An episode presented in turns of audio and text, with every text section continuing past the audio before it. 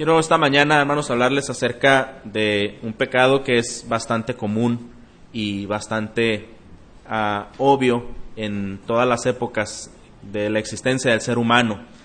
En, antiguamente este pecado era muy visible, muy notable, ya que se hacía o se practicaba a través de figuras, a través de imágenes, y es un pecado que no solo las personas sin el Señor lo llevan a cabo y lo han desarrollado, sino el, mismo pueblo de Dios, a través de todos los siglos, ha tenido esta misma lucha. Y estoy hablando del pecado de la idolatría.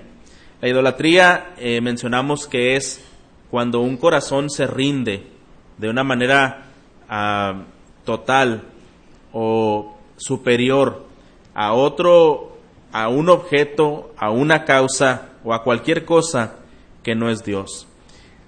Por supuesto, para que un corazón y una mente se rinda ante cualquier eh, objeto o ante cualquier situación, es porque primero le ha dado un valor muy alto, un valor sobreestimado, un valor que no le corresponde.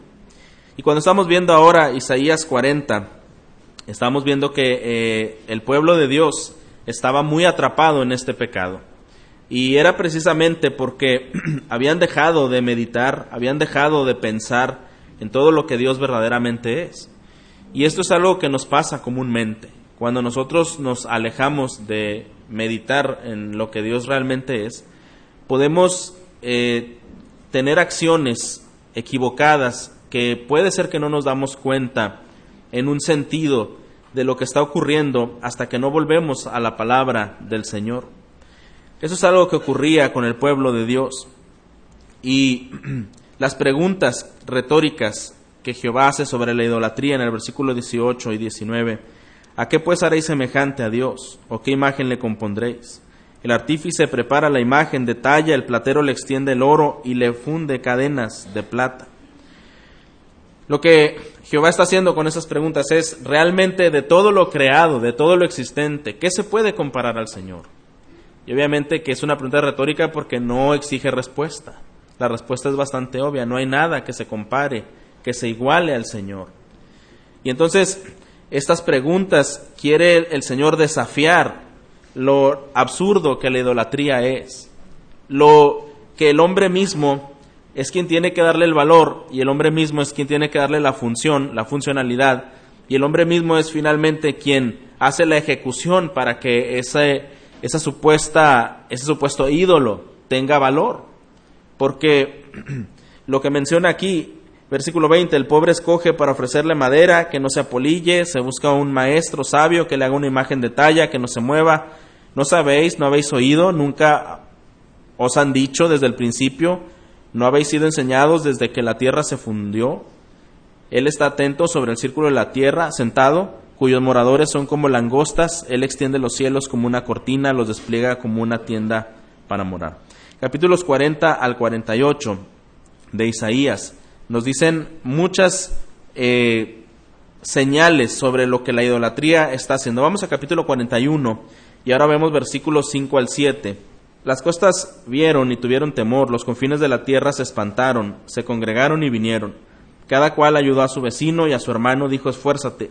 El carpintero animó al platero y el que aislaba con el martillo al que batía en el yunque, diciendo, Buena está la soldadura, y lo afirmó con clavos para que no se moviese. Pero tú, Israel, servo mío eres tú, Jacob, a quien yo escogí, descendencia de Abraham, mi amigo. Este es un eh, sarcasmo puntiagudo que Jehová hace sobre los que confían en los ídolos. Está nuevamente llevándoles a la realidad que es confiar en un ídolo, que es realmente una obra hecha de hombres. Ahora en el versículo 21 al 24 de este mismo capítulo nos dice, Alegrad por vuestra causa, dice Jehová, presentad vuestras pruebas, dice el rey de Jacob, traigan, anunciémonos los que han de venir, díganos lo que ha pasado desde el principio y pondremos nuestro corazón en ellos. Sepamos también su postimería y hacernos entender lo que ha de venir Dadnos nuevas de lo que ha de ser después, para que sepamos que vosotros sois dioses. O al menos haced bien o mal, para que tengamos que contar y juntamente nos maravillemos. He aquí que vosotros sois nada, y vuestras obras vanidad. abominación es el que escogió.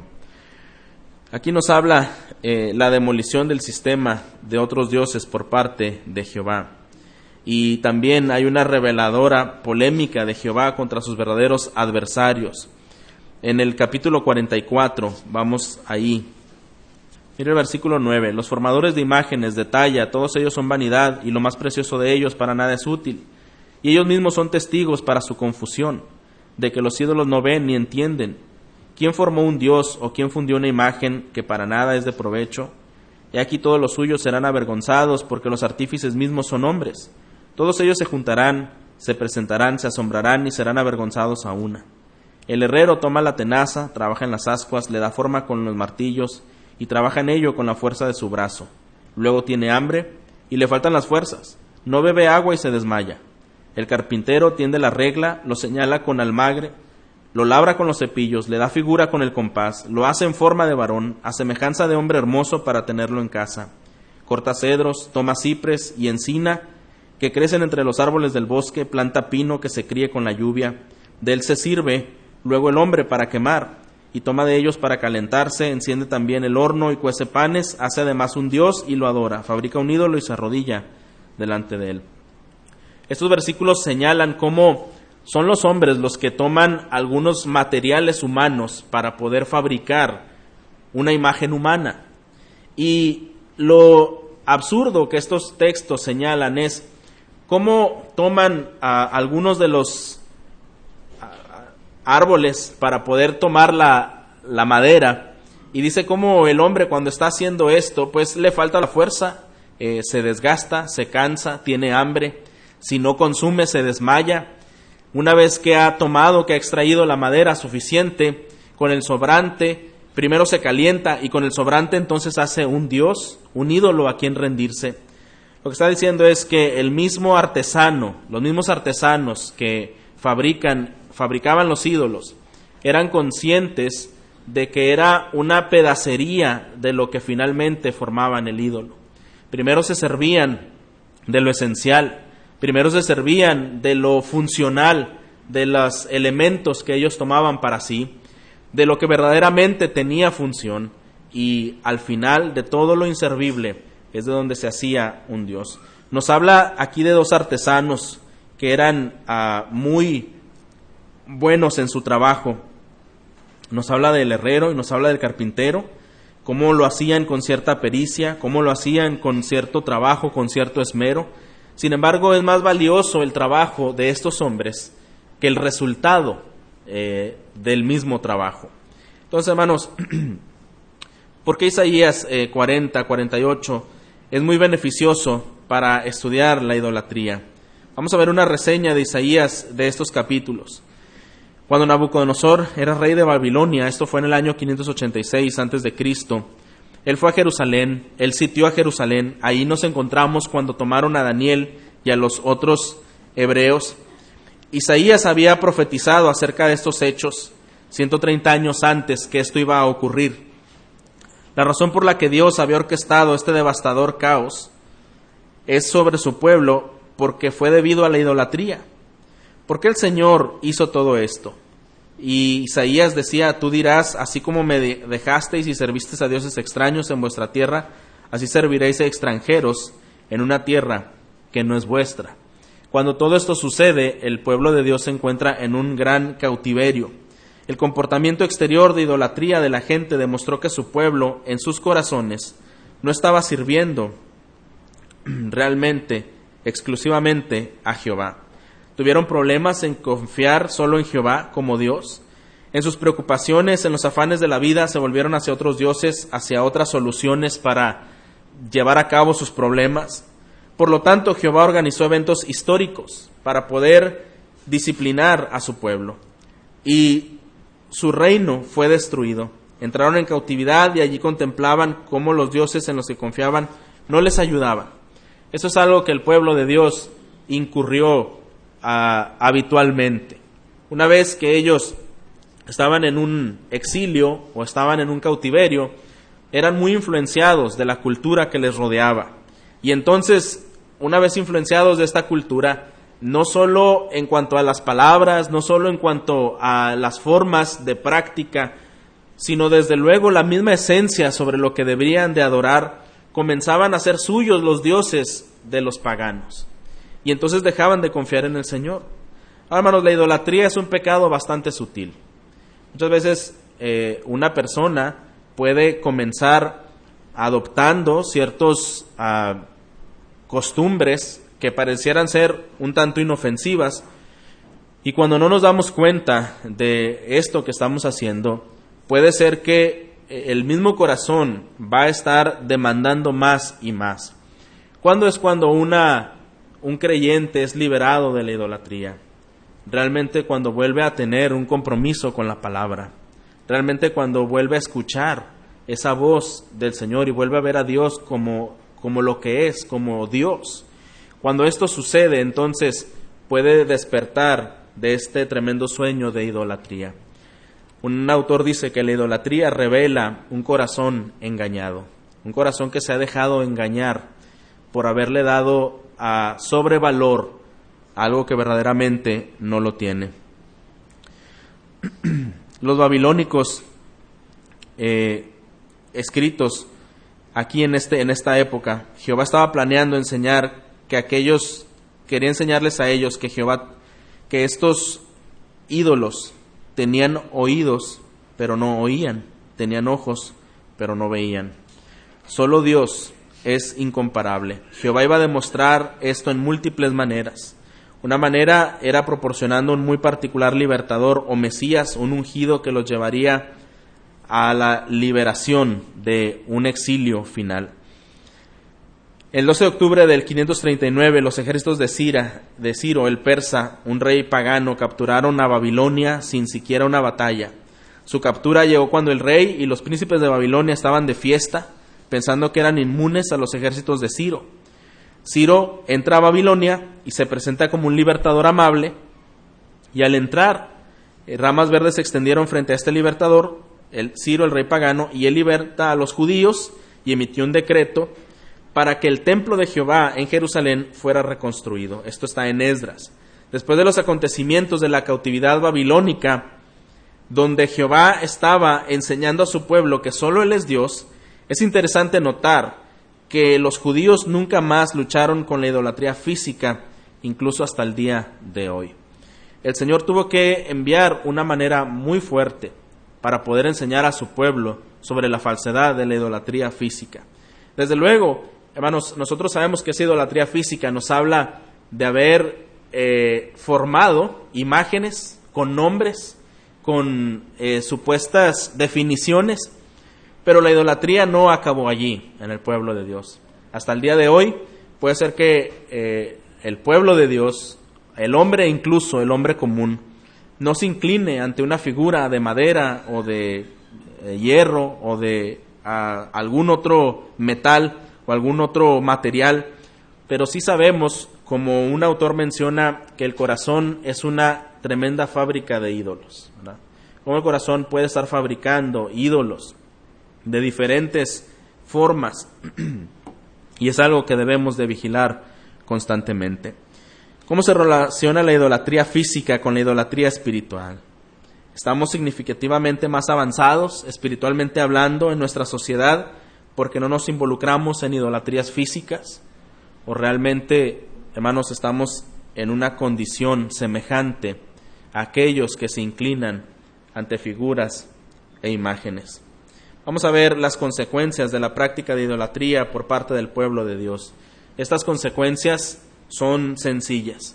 Todo lo que una figura representa, una figura idolátrica representa, contagia a su hacedor, contagia a su seguidor. ¿Cómo es una figura? ¿Cómo es un ídolo? Es ciego y es sordo.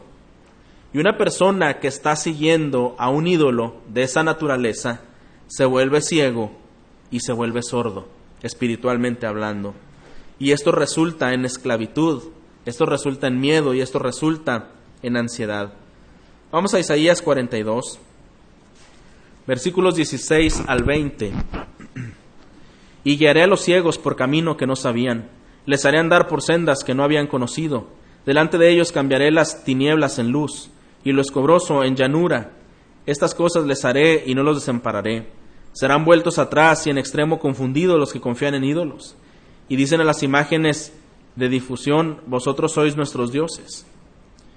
Sordos, oíd, y vosotros ciegos, mirad para ver. ¿Quién es ciego sino mi siervo? ¿Quién es sordo como mi mensajero que envié?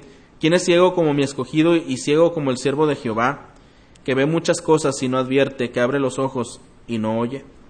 Esa es una de las consecuencias, y esto describía muy bien al pueblo de Dios, un pueblo que se estaba volviendo ciego y sordo. Isaías 43, 8. Sacad al pueblo ciego que tiene ojos y a los sordos que tienen oídos. Y esto es algo, hermanos, tan característico. Cuando un ídolo ha comenzado a ganar terreno en el corazón, es como ese pecado que no nos deja ver la magnitud de lo que esto puede ocasionar. Y no estoy hablando solamente, hermanos, de, de cuestiones llevadas a la práctica, sino realmente de lo que el mismo corazón puede comenzar a desear de una manera equivocada y no poder ver la magnitud del deseo de este corazón. Cada uno de nosotros debemos saber qué tan sensibles somos a la voz de Dios, qué tan prestos estamos para hacer cambios eh, cuando es necesario hacer. Cada uno de nosotros debemos saber eh, cómo está la condición de escuchar y ver a Dios obrando. Vamos a ver las implicaciones de las preguntas retóricas de Dios en Isaías 40. Su pueblo era ciego y sordo espiritualmente. Entonces, ¿en qué sentido eran espiritualmente ciegos y sordos? Isaías 40, 21. ¿No sabéis, no habéis oído, nunca lo han dicho desde el principio, no habéis sido enseñados desde que la tierra se fundó? Él está atento sobre el círculo de la tierra, cuyos moradores son como langostas. Él extiende los cielos como una cortina, los despliega como una tienda para morar. Estos, estas preguntas son muy semejantes a preguntas que eh, en el Salmo 135 se declaran cuando el salmista escribe. Vamos un momento ahí, al Salmo 135. 14 al 18 porque Jehová juzgará a su pueblo y se, compadecerá de sus siervos. Los ídolos de las naciones son plata y oro, obra de manos de hombres. Tienen boca y no hablan, tienen ojos y no ven, tienen orejas y no oyen. Tampoco hay aliento en sus bocas. Semejantes a ellos son los que los hacen, y todos los que en ellos confían. Casa de Israel, bendecida a Jehová. Casa de Aarón, bendecida a Jehová. Casa de Leví, bendecida a Jehová. Los que teméis a Jehová, bendecid a Jehová. Una advertencia que el salmista hace parece ser, hermanos, algo tan práctico, pero ¿cómo una persona no se da cuenta que una figura, aunque tiene ojos, no puede ver? ¿Cómo una persona no se da cuenta que una figura, aunque tiene oídos, no puede oír? Bueno, esa es la ceguera que produce la idolatría. Esa es la sordera que produce el pecado. Eso es donde, cuando hemos permitido ciertas cuestiones, y déjeme decirle algo interesante.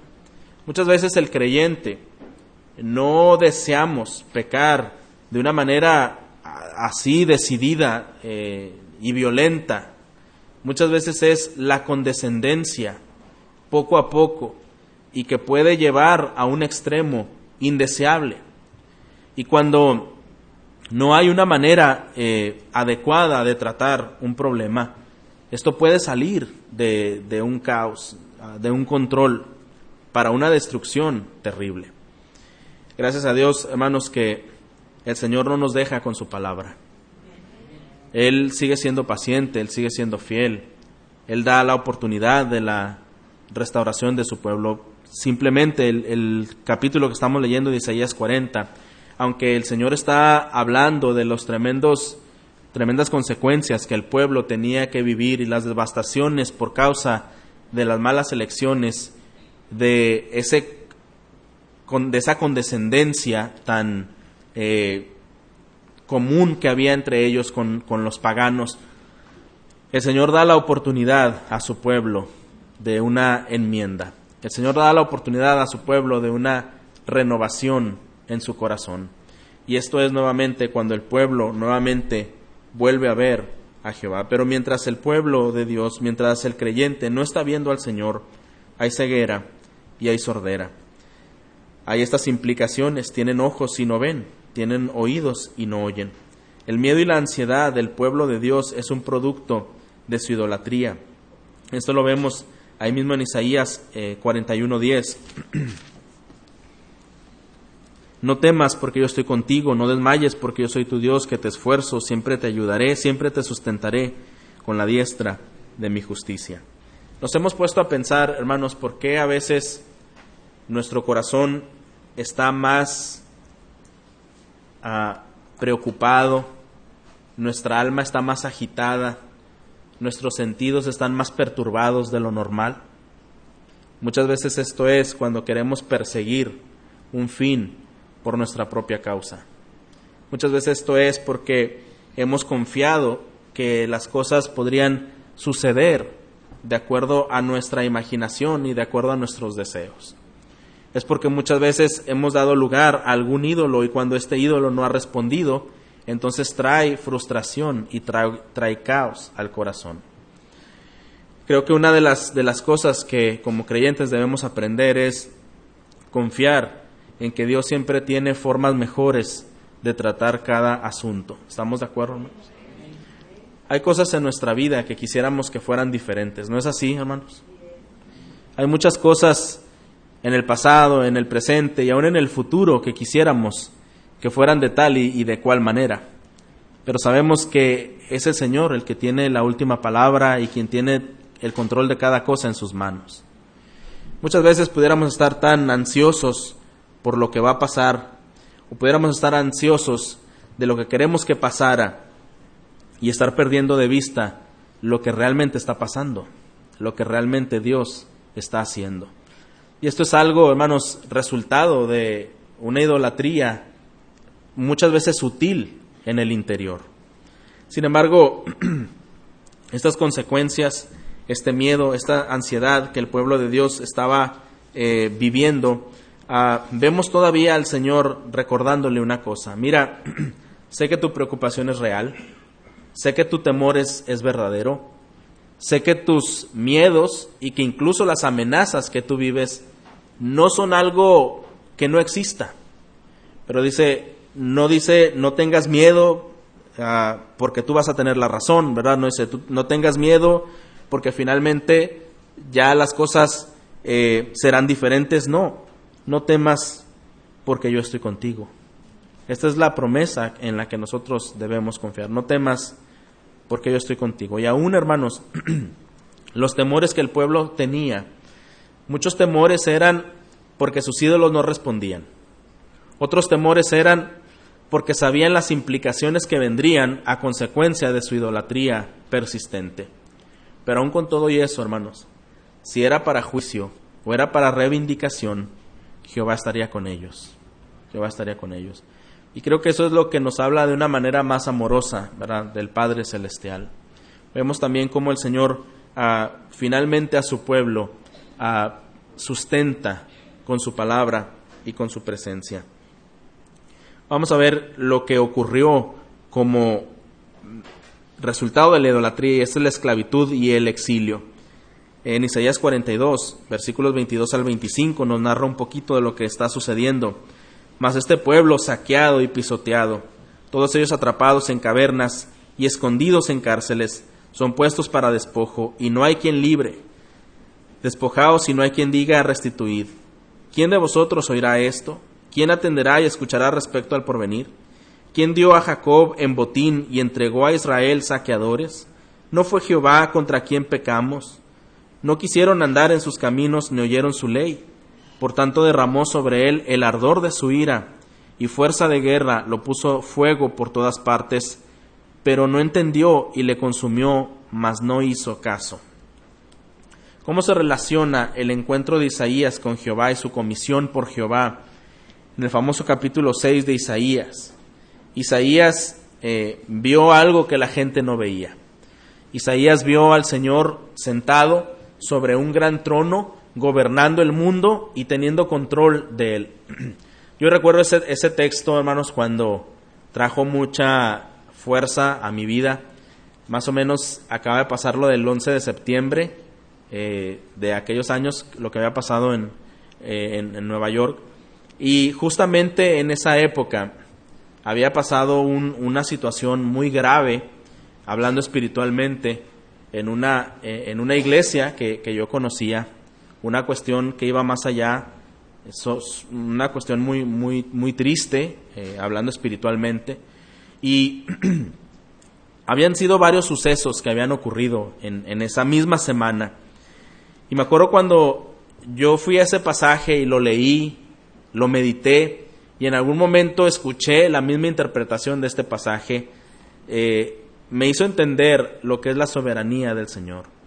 Que aunque en, el, en la tierra pudiera haber una terrible conmoción, pudiera haber un gran caos, aunque todas las cosas pudieran verse en un sentido tan caótico, el Señor sigue siendo el rey. Él sigue gobernando y sigue siendo soberano y cuidando de cada detalle y de cada circunstancia. Eso nos debe de hacer confiar, hermanos, por un lado, y por otro lado nos debe hacer temer también. Porque verdaderamente, hermanos, somos conscientes que cuando el Señor arreglará cuentas con nosotros y no hay un corazón arrepentido, serán cuentas muy difíciles que tendremos que dar. Por un lado debemos de temer, pero por otro lado debemos de confiar, sabiendo que el Señor no se desgasta, no se deteriora, no se cansa, y Él permanece como Rey por encima de todas las cosas. Cuando Isaías tuvo esa revelación de ver a Jehová sentado sobre un rey, sobre un trono alto y sublime, eh, el pueblo de Israel acaba de perder a uno de sus mejores reyes. Este rey había llevado a la cumbre al pueblo de Dios, los había llevado al, pináculo de, su desarrollo comercial, de su desarrollo económico, político. Y entonces después de muchos años de abundancia, este rey muere, muere y, al morir el pueblo comienza a, vivir este, esta sensación de vacío, de temor. Si usted ve la historia de los reyes, había un rey bueno, tres malos, un rey bueno, dos malos, un rey bueno, cinco malos. No había mucho en donde confiar que pudiera haber un rey eh, capaz de guiar al pueblo de una manera adecuada y de una manera honrosa delante de Dios. Entonces, desde luego, el pueblo había conmocionado. ¿Qué va a pasar ahora que no está eh, el rey, verdad?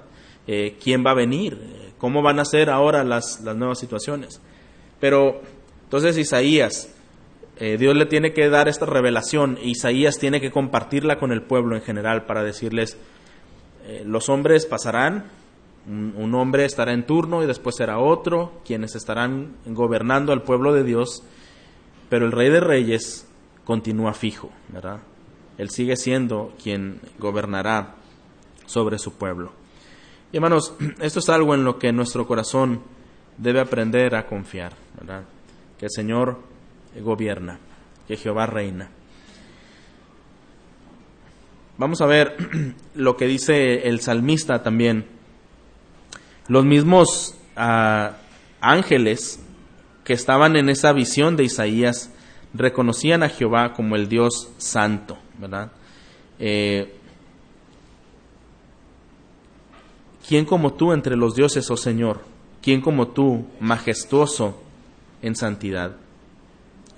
Hace un momento estaba oyendo con, con mi esposa unas una entrevista que estaban haciéndole al pastor uh, Sproul, que ya está con el Señor. Y él mencionaba algunas de las batallas que tuvo Lutero en su época, que él decía, bueno, el saber que Dios es tan santo, a veces me hace enojarme contra Él, pero lo decía en un sentido respetuoso, obviamente, ¿verdad? O sea, porque su santidad es tan maravillosa, tan grandiosa, que nadie podemos estar en pie delante de Él. ¿Cómo era la situación en las personas pasadas, que era tanta la majestuosidad que no podían ver de frente al Señor?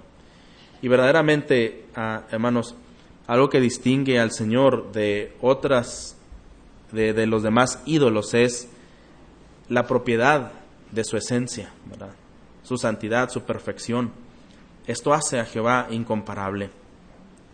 ¿Cuál podría ser alguna cura para la idolatría del pueblo de Dios. Bueno, vamos a ver, cuando individuos persiguen otros dioses, ¿qué dice esto acerca de su entendimiento de Jehová, el Dios creador y redentor? Cuando personas han ah, hecho, y ahora recordemos algo, hermanos, que los ídolos no siempre son cosas malas, sino realmente es la devoción que el corazón le ha dedicado a esas cosas. Hay ídolos, desde luego, completamente muy, muy afuera de, de, concebir que pueda ser algo bueno. Esto podría ser algún vicio que vaya en contra del Señor o puede ser alguna actividad que vaya en contra del Señor. Pero hay otra clase de ídolos que no surgieron de algo inadecuado, ¿verdad? sino que hay ídolos que surgieron de algunas bendiciones que el Señor derramó. El trabajo, la, eh, la prosperidad económica, eh, no uso este término prosperidad en el sentido de decir lo que es algo espiritual, no, me refiero a una persona que ha prosperado económicamente por su trabajo, por su esfuerzo. Todo esto puede convertirse en un ídolo. Inclusive muchas cosas en, nuestro propio corazón como creyentes, el ministerio, el servir, el trabajar, el poder eh, sostener una, una imagen o, o, una línea de enseñanza hacia otros. Muchas veces esto puede ser desde en el mismo hogar o esto puede ser en donde nos desenvolvemos, en la escuela, en fin, en otro lugar. Todo esto puede ser para nosotros tan satisfactorio que pueda perder el enfoque de lo que verdaderamente esto es, una bendición de Dios, pero no es Dios mismo, ¿verdad? Y entonces la cura contra la idolatría es cuando el pueblo comienza a ver cómo Jehová es incomparable con cualquier otra cosa que pueda ser buena para su vida. Cuando ponemos en balanza las mejores cosas de las cuales nosotros nos agradamos y nos gratificamos, van a quedar muy por abajo de lo que verdaderamente tiene su peso. Cuando individuos persiguen otros dioses han dejado de ver al Dios creador y redentor. ¿Cuál es naturalmente entonces la solución? Bueno, en el pasaje de Isaías dice, ¿qué será visto, conocido entendido o oído por las personas ciegas y sordas? Ningún otro Dios además de Jehová, nadie después de Jehová, no hay Salvador aparte de Jehová, ningún Dios extraño, nadie además de Jehová, solo en Jehová hay justicia y fuerza, solo en Jehová hay gloria y no hay gloria compartida. Vamos a ver ahora a Isaías capítulo 45, versículos 9 al 13. Hay del que pleitea con su hacedor. El tiesto con los tiestos de la tierra dirá el barro al que lo labra, ¿qué haces? ¿Tu obra no tiene manos? Hay del que dice al Padre, ¿por qué engendraste? y a la mujer, ¿por qué diste a luz? Así dice Jehová, el Santo de Israel y su formador. Preguntadme de las cosas por venir, mandadme cerca de mis hijos y acerca de la obra de mis manos. Yo hice la tierra y creé sobre ella al hombre. Yo mis manos extendieron los cielos y a todo su ejército mandé. Yo lo desperté en justicia y enderezaré todos sus caminos. Él edificará mi ciudad y soltará mis cautivos no por precio ni por dones, dice Jehová de los ejércitos. Ahora miren el capítulo 44.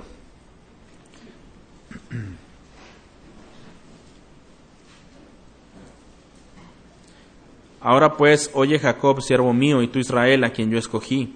Así dice Jehová, hacedor tuyo, y el cual te formó desde el vientre, el cual te ayudará. No temas, siervo mío, Jacob, y tú, Jerusún, a quien yo escogí.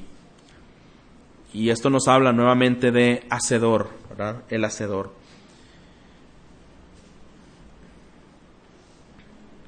Las naciones y los individuos entonces tendrían que mirar a Jehová. Las naciones son como gota en un cubo y son estimadas como grano en polvo en la balanza.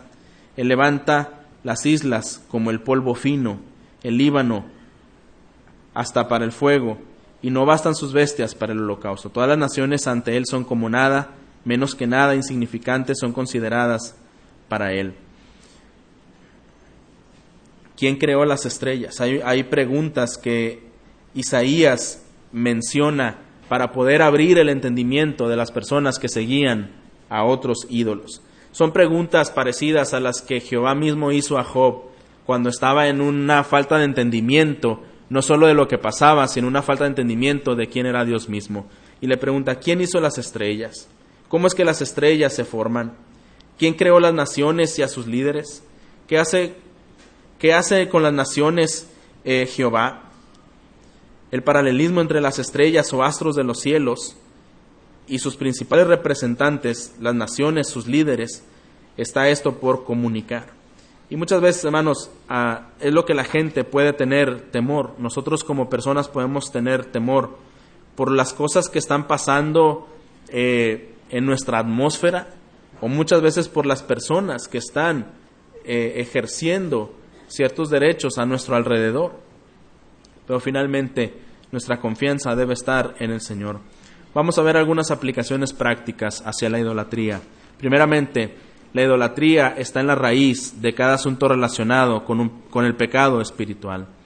La idolatría está en la raíz de cada asunto relacionado con el pecado espiritual. Recuerden, hermanos, que hemos dicho que cuando el corazón ha dado credibilidad y formación y valor algún objeto o situación o circunstancia, es cuando el corazón ha dejado de ver a Dios y entonces ha entrado en un periodo de obscuridad. La idolatría resultará en una ceguera y sordera espiritual, es decir, se volverá insensible hacia las cosas de Dios. La idolatría también resultará inevitablemente en esclavitud, puede ser espiritualmente hablando del pecado que esclaviza, y la solución es arrepentirse y ser cautivado una vez más por el incomparable Jehová. Hay lugar para el arrepentimiento. Lo que la Biblia nos enseña una y otra vez a lo largo y ancho de sus páginas es el lugar para el arrepentimiento. Y hermanos, considero que cada una de nuestras vidas debe ser llevada a una confesión diaria. Es algo que eh, la Biblia nos enseña de ir al Señor constantemente.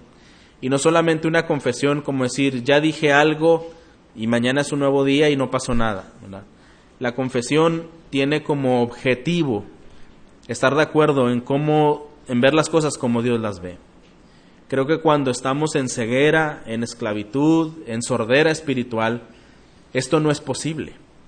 Pero una vez que el Señor puede abrir nuestro entendimiento y nuestro corazón para ver las cosas en la misma forma en cómo Dios las ve, entonces podemos ir al arrepentimiento verdadero y al arrepentimiento genuino. ¿Cuántas cosas en nuestras vidas tenemos que verlas con el ente del Señor? En verdad, hermanos, hay muchas cosas que quizá pudiéramos ver como inofensivas. Y solamente cuando somos más conscientes del Señor, yo creo que esto nos ha, nos ha pasado a todos en algún momento de la vida y cuando vemos más de cerca al Señor y vemos más, comprendemos más su naturaleza, podemos sentir inclusive vergüenza, podemos sentir inclusive menosprecio, horror hacia las cosas que no veíamos, que, que pudieran ser quizá o normales o aceptables o simplemente tratables. Pero cuando vemos las cosas a la luz del Señor, creo que sí despliega un tremendo a temor cuando vemos al Señor en su verdadera naturaleza. La solución es el arrepentimiento y el ser cautivos por la incomparable esencia del Señor. Algunas preguntas adicionales sobre ídolos que hay en el corazón. ¿Qué sugiere tu ídolo actual de tu corazón, de aquello con lo que estás comparando a Dios? ¿Qué es lo que sugiere por lo cual usted o yo hacemos de algo tan agradable o tan ah, atractivo para seguirlo.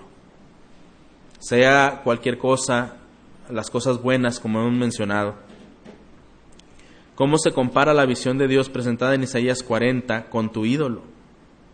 ¿Qué atributos de Dios presentados en Isaías se relacionan con las preocupaciones actuales que hay en nuestro corazón. ¿Cuáles son esas preocupaciones actuales y cómo las podemos contrarrestar con Isaías 40? Isaías 40, hermanos, hasta el capítulo 48, esos ocho versículos, son una excelente guía que nosotros podemos estar observando, estudiando y dirán mucho acerca de nuestro corazón. Cuando nos vemos en una comparación del pueblo de Dios, nos damos cuenta que no somos mejores, nos damos cuenta que no somos superiores a los fracasos que el pueblo de Dios cometió en el pasado, sino que realmente solo nos lleva a una conclusión. Necesitamos gracia sobre gracia. Necesitamos al Señor en nuestras vidas para que las cosas puedan funcionar de acuerdo a sus planes.